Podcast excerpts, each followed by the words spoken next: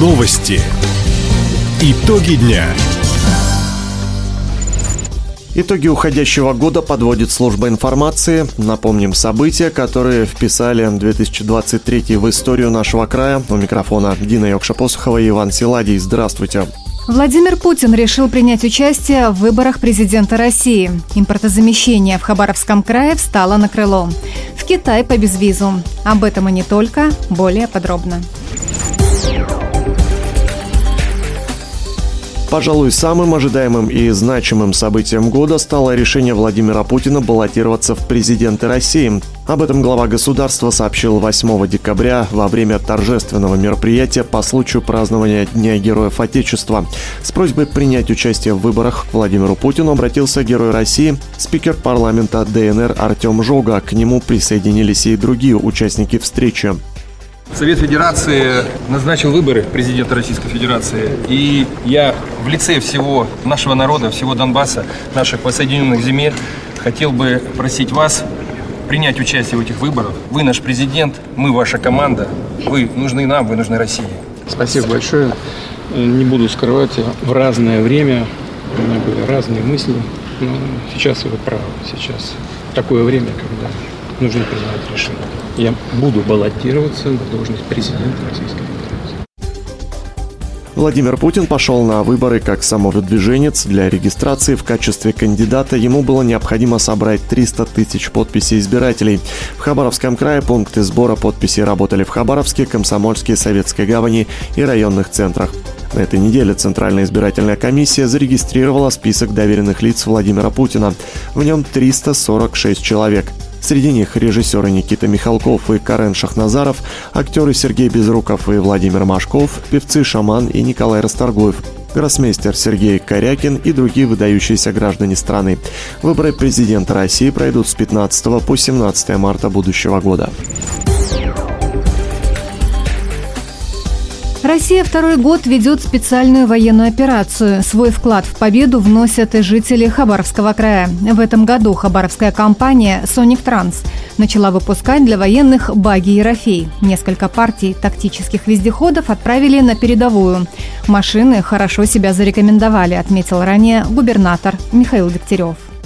Пользуется успехом, маневренная, практичная, крепкая.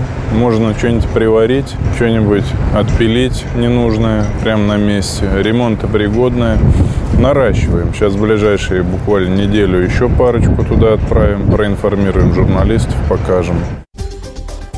Кроме того, хабаровские компании «Аэрохит» и «Хабинфотех» наладили производство беспилотных летательных аппаратов. Совокупно они могут собирать до 500 единиц в месяц. Предприятия стали резидентами территории опережающего развития «Патриотическая».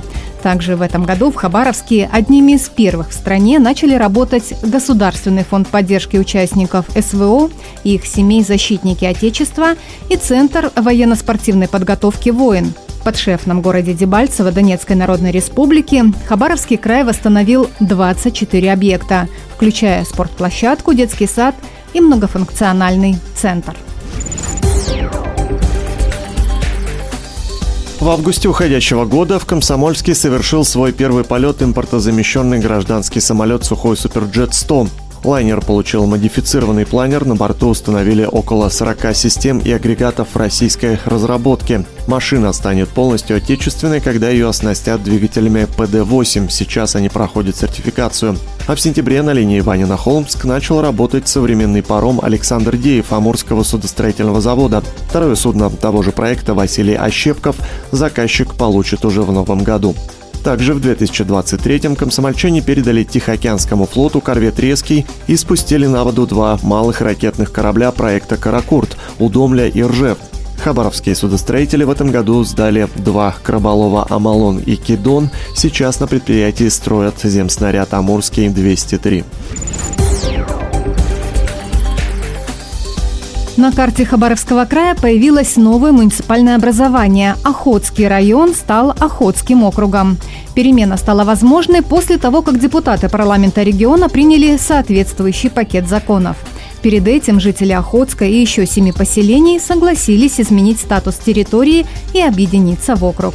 О целях такой трансформации еще весной рассказала председатель собрания депутатов Охотского района Наталья Фомина. Первую очередь это повышение административной управляемости за счет выстраивания вертикали власти, укрепление кадрового потенциала органов местного самоуправления, объединение доходных источников объединившихся поселений и возможность оптимизации расходов, повышение эффективности использования бюджетных средств, исключение нагрузки по разработке и утверждения, такие как уставы, бюджеты, положения, регламенты, так как в поселениях практически нет специалистов, юристов, финансистов, финансистов возможность участия в национальных проектах и программах. После преобразования Сахотска и поселений сняли ряд финансовых и управленческих обязательств. Теперь за это отвечает руководство округа. Социально-бытовые задачи на местах продолжают решать территориальные органы управления. Кроме того, население сохранило свои статусы городских и сельских жителей, а также все действующие льготы. После трехлетнего перерыва из-за пандемии коронавируса в этом году возобновили речное пассажирское сообщение с Китаем. Первое судно пришло в Хабаровск из Фуюаня 10 июня. На линии работали два китайских теплохода, один принимал на борт 50, второй 99 пассажиров. Поначалу туристы оформляли визы по прибытию в соседнюю страну, также при себе требовалось иметь отрицательный ПЦР-тест на COVID-19. Время ожидания на таможне достигало 6 часов. Ситуация изменилась в августе августе, когда начал действовать безвиз для туристических групп от 5 до 50 человек. Международная пассажирская навигация закончилась 3 ноября. За неполные пять месяцев из Фуюаня в Хабаровск прибыло 4887 граждан Китая. Россиян выехало 8617 человек. 2023 выдался богатым на юбилеи. Круглые даты со дня основания отметили Хабаровск, Советская гавань, Ванина и Ванинский район, Амурск и Амурский район, поселок Солнечный, а также Ульский район. Почетным именинником стал и Хабаровский край. 20 октября уходящего года региону исполнилось 85 лет. Во время торжественного собрания по случаю юбилея губернатор Михаил Дегтярев подчеркнул особую значимость нашего края и роль будущих поколений. Хабаровский край – аванпост разворота страны на восток. Мы выдержали испытания санкциями, и наше основное преимущество – диверсифицированная экономика. Мы не завязаны только на сырьевые отрасли. Мы опираемся и на развитую промышленность, и на транспортно-логистический комплекс, на малое и среднее предпринимательство. В этом отношении мы занимаем ключевую роль во всем Дальневосточном федеральном округе.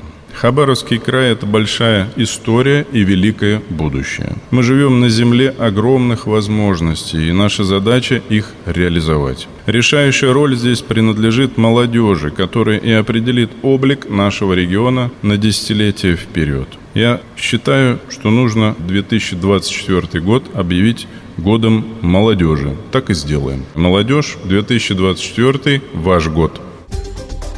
Напомним, наступающий 2024 год президент России Владимир Путин объявил годом семьи. Таким нам запомнился 2023. У микрофонов были Дина Йокша-Посохова и Иван Силадий. С наступающим Новым годом! Радио «Восток России».